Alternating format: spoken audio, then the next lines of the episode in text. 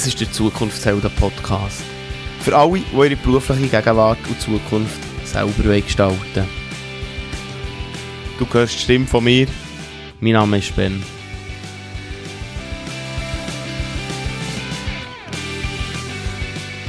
Herzlich willkommen zu einer neuen Folge vom Zukunftshelden Podcast.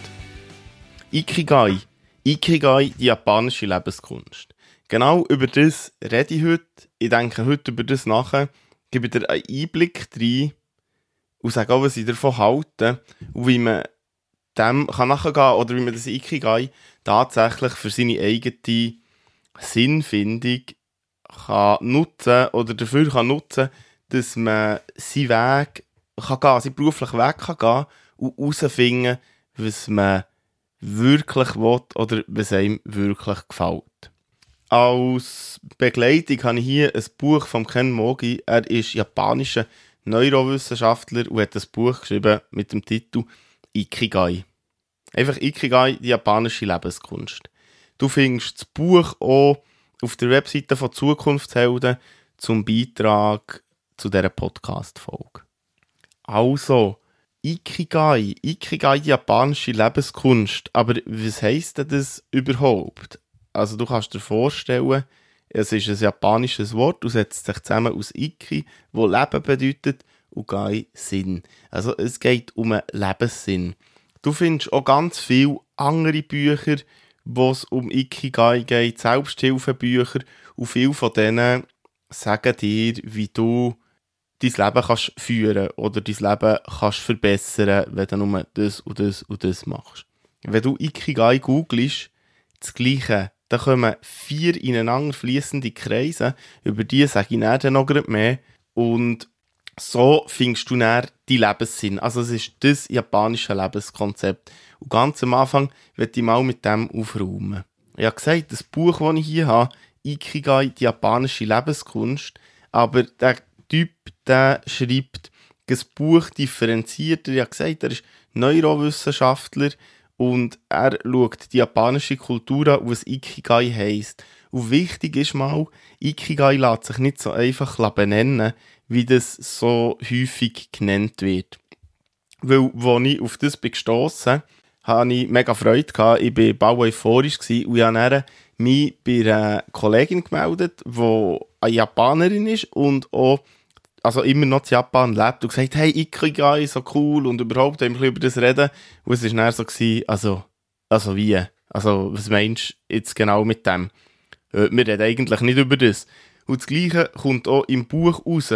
Es ist zwar etwas, wo man vielleicht danach lebt oder kann leben oder sich orientiert, aber, das ist ganz wichtig, es redet niemand über das. Also du gehst nicht her und sagst, hey, kannst du mir mal dein Ikigai erzählen? Oder was ist denn dein Ikigai? Das, das ist nicht äh, so, aber so wird es hier häufig verkauft. Sie hat dann für mich auch noch andere Leute gefragt und da ist das Gleiche rausgekommen. Also es ist nicht etwas, wo man darüber redet oder wo man so genau kann beschreiben kann. Ich habe jetzt vorhin gesagt, das heisst Lebenssinn, aber schon das ist schwierig zu beschreiben. Es gibt ähm, noch so eine andere Formulierung, der Grund, warum du am Morgen aufstehst. Also eben, man könnte so einfach mit Sinn beschreiben. Viel wird auf die Arbeit bezogen und um das geht es ja heute auch, wenn ich da darüber erzähle. Und ich finde es dann auch immer schwierig, weil Arbeit und Leben lässt sich ja nicht so ganz trennen. Und gleich geht es ja bei den, beim Zukunftshelden-Podcast oder um oder bei Zukunftshelden allgemein, die berufliche Zukunft selber zu gestalten. Und da kann das Ikigai, auch wenn es nicht einfach exakt das japanische Konzept ist, sein Teil dazu beitragen. Jetzt kommen wir mal zu diesen vier Kreisen die häufig genutzt werden. Und wenn du ein bisschen recherchierst online, wirst du irgendwo drauf kommen, das ist nicht Ikigai. Und an anderen Orten wird es ganz fest als das verkauft. Was im Grundsatz ja eigentlich egal ist, weil es geht darum, kann es uns helfen, unsere zu berufliche Zukunft selber zu gestalten, kann es uns helfen, herauszufinden, was wir wollen, wo wir glücklich werden beim Arbeiten, welchen Weg das wir gehen können. Und ich finde, es kann einen Hinweis darauf geben oder es kann uns dabei unterstützen, den Weg zu finden. der erste Kreis, also die sind ja nicht in der Reihenfolge, aber einer von diesen Kreisen ist, was du liebst. Ein zweiter ist, was die Welt braucht, also was die Welt auch von dir braucht. Ein dritter, für was du kannst gezahlt werden Und ein vierter, in was dass du gut bist. Also, ich habe gesagt, die Kreise fließen ineinander rein und die überschneiden sich an Orten. Eine Überschneidung heisst dann, das ist deine Passion. Eine andere Überschneidung ist deine Mission. Eine weitere deine Berufung. Und nochmal eine deine Profession. So wird es dargestellt. Und wie kann uns jetzt das helfen? Also, ja, es gibt uns so einen Anhaltspunkt, mal zu überlegen, ja, was liebe ich überhaupt? Was mache ich wirklich gern? Wo gehe ich auf in meiner Arbeit? Wo bin ich im Flow? Wo vergesse ich alles um mich herum? Was würde ich richtig gern machen? Von was träume ich? Was möchte ich unbedingt mehr machen? So als Gegenpol, zum, wenn das einem vielleicht schwerfällt, kann man schauen, was mache ich so richtig nicht gern? Was finde ich extrem mühsam was will ich überhaupt nicht? Ist zwar nicht die Idee hier, aber es gibt so den Antipol, wo man dann kann daraus herausnehmen ja, was ist denn das, wo mir eben richtig Freude würde machen. Das ist so der erste. Der zweite, dann, was die Welt braucht. Es geht bei dem Ikigai auch darum, etwas in der Welt zu erschaffen. Etwas zu beitragen zur Welt oder zur Gesellschaft. Also so, wie es halt dargestellt wird. Ich finde das, ob es jetzt Ikigai ist oder nicht, finde ich etwas Wesentliches oder etwas Wichtiges, so, dass wir uns auf andere oder auf ein gemeinsames Leben ausrichten oder was wir für die Welt eben können machen was wir dazu können beitragen können. Und das ist sehr individuell, da ist allen etwas ganz anderes wichtig. Das ist einfach wichtig, dass du schaust, was braucht die Welt, wo du dazu kannst beitragen wo du etwas kannst erschaffen etwas, was für dich stimmt. Und jetzt kannst du sagen, ja, was braucht die Welt? Die Welt braucht etwas rund um den Klimawandel, zum Beispiel, dass sich das verbessert, aber du hast überhaupt keinen Bezug zu dem. Ja, dann macht es vielleicht wenig Sinn, sich dort zu engagieren. Vielleicht findest du aber, ja, die Welt braucht mehr soziale Gerechtigkeit und du willst dich dort engagieren, also gehst du in die Richtung. Das kann zum Beispiel etwas sein. In was du gut bist, da finde ich, wird es ganz wichtig, einfach zu unterscheiden. Es gibt Sachen, wo, wo du das Gefühl hast, dass du gut drin bist. Das klingt jetzt vielleicht komisch für dich. Aber es gibt Sachen, wo du das Gefühl hast, dass du gut bist drin, weil du es einfach jeden Tag machst, weil du Kompetenz so hast angeeignet, du hast etwas gemacht und du machst es immer und das machst du es besser und noch ein besser und du hast viel Erfahrung und darum bist du innen gut. Das kann sein. Ich finde aber, in was das du gut bist, wenn es wirklich um die Individualität geht, reden wir von deinen Stärken. Und deine Stärken sind das, was du gut kannst und was du schon automatisch gut kannst.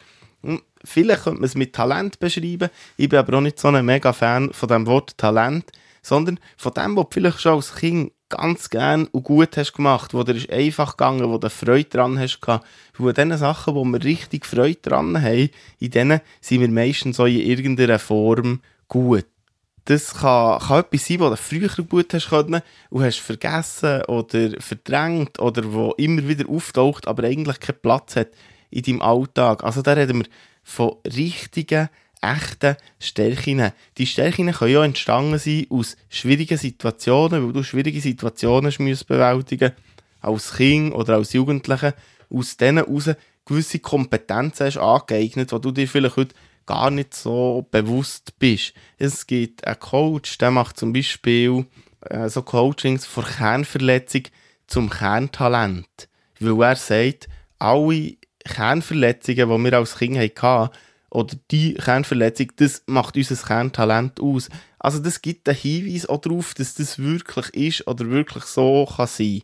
Also nicht nur in was, dass du einfach heute gut bist, sondern was sind deine wirklichen Stärken. Und eben da lohnt es sich auch, sich Hilfe auszuholen, weil selber sieht man das manchmal nie in dieser Form, wo, respektive man sieht es selber schon, aber man kommt gar nicht auf die Schichten, wo man es herausfindet. Und das ist, ja, ich, ich würde sogar sagen, professionelle Hilfe holen von jemandem, ja, oder nicht mal unbedingt professionell, es muss nicht unbedingt professionell sein, sondern jemand, der genug Distanz hat. Und genug Distanz ist noch schwierig herauszufinden, wenn es außerhalb vom professionellen Rahmen ist. Weil Freunde eignen sich da nicht so gut, Eltern eignen sich nicht gut, Ehepartner eignen sich nicht gut. Warum? Weil die einfach zu nach sind. Erstens macht das Gespräch schon ganz anders und sie kennen die schon relativ gut. Und dann macht es ganz schwierig, dort eine neutrale Haltung einzunehmen und die bei diesem Prozess zu unterstützen.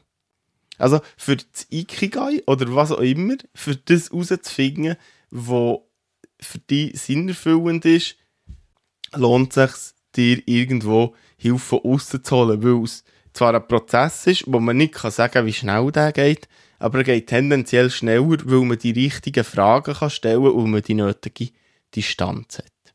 Also das sind die vier Kreise, die vier Kreise, die auf zukunftshelden.ch sind, eben beim Beitrag zu Ikigai so visualisiert. Aber wenn du eingibst bei Google, findest du sofort die vier Kreise an.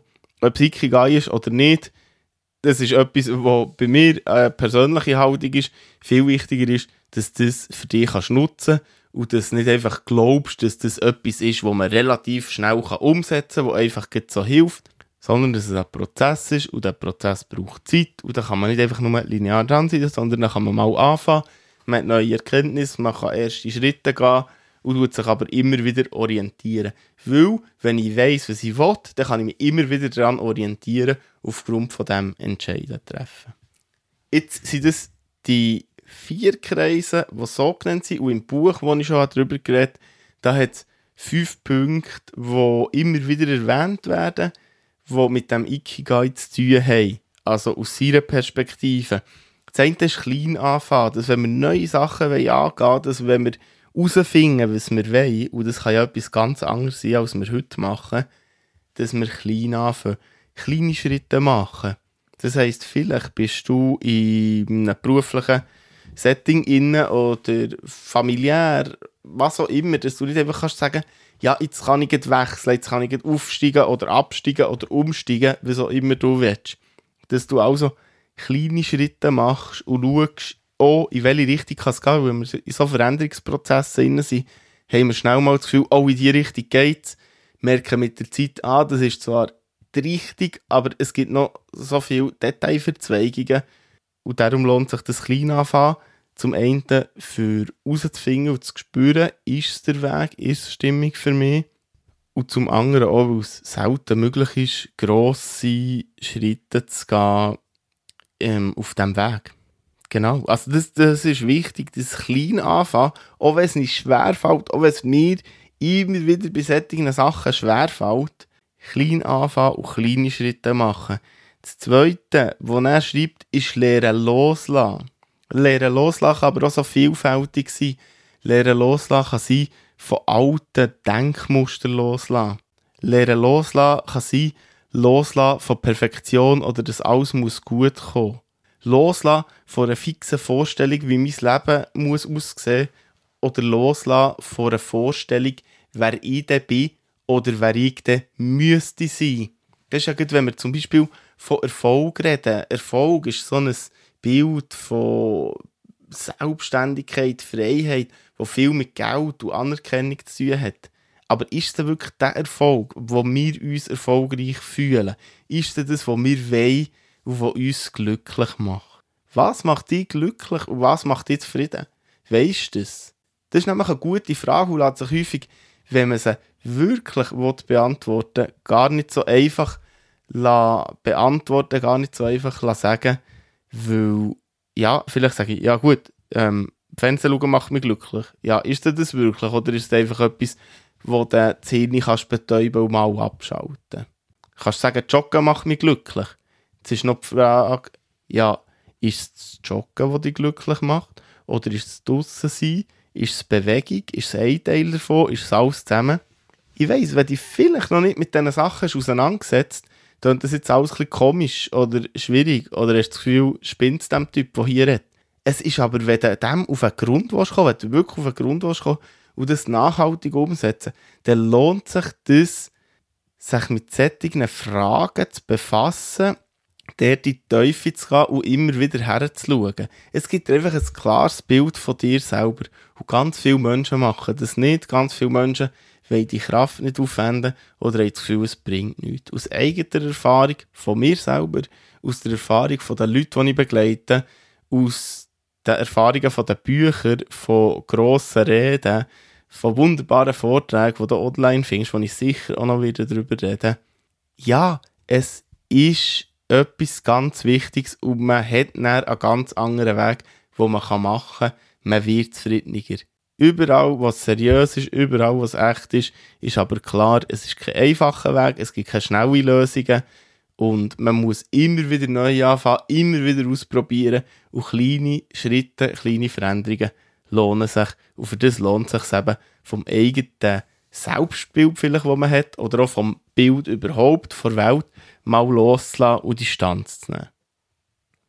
Nummer drei, wo hier steht, im Buch ist Harmonie und Nachhaltigkeit leben.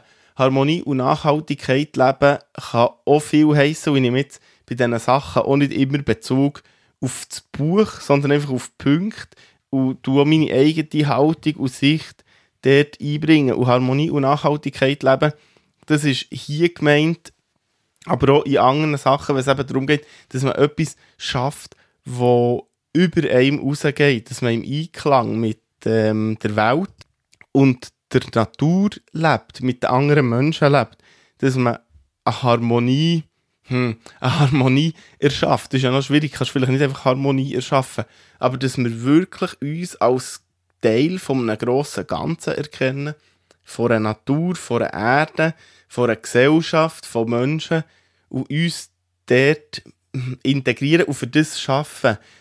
Vielleicht könnte man es anders sagen und sagen, nicht Profit auf Kosten von anderen, nicht Erfolg auf Kosten von anderen. Das wäre vielleicht eine Negativformulierung davon.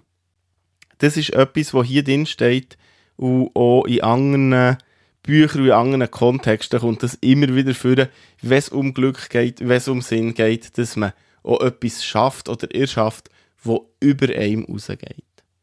Nummer 4, Nummer 4, die hier steht, ist die Freude an den kleinen Sachen entdecken. Häufig haben wir das Gefühl, erst wenn wir das und das geschafft haben, können wir feiern. Es gibt auch ein schönes Sprichwort dazu. Zuerst die Arbeit, dann das Vergnügen. Da gibt es andere auch noch, aber das ist vielleicht so das bekannteste oder das meist gebrauchte immer noch. Und Freude an den kleinen Sachen entdecken heisst zum einen, kleine Erfolge feiern.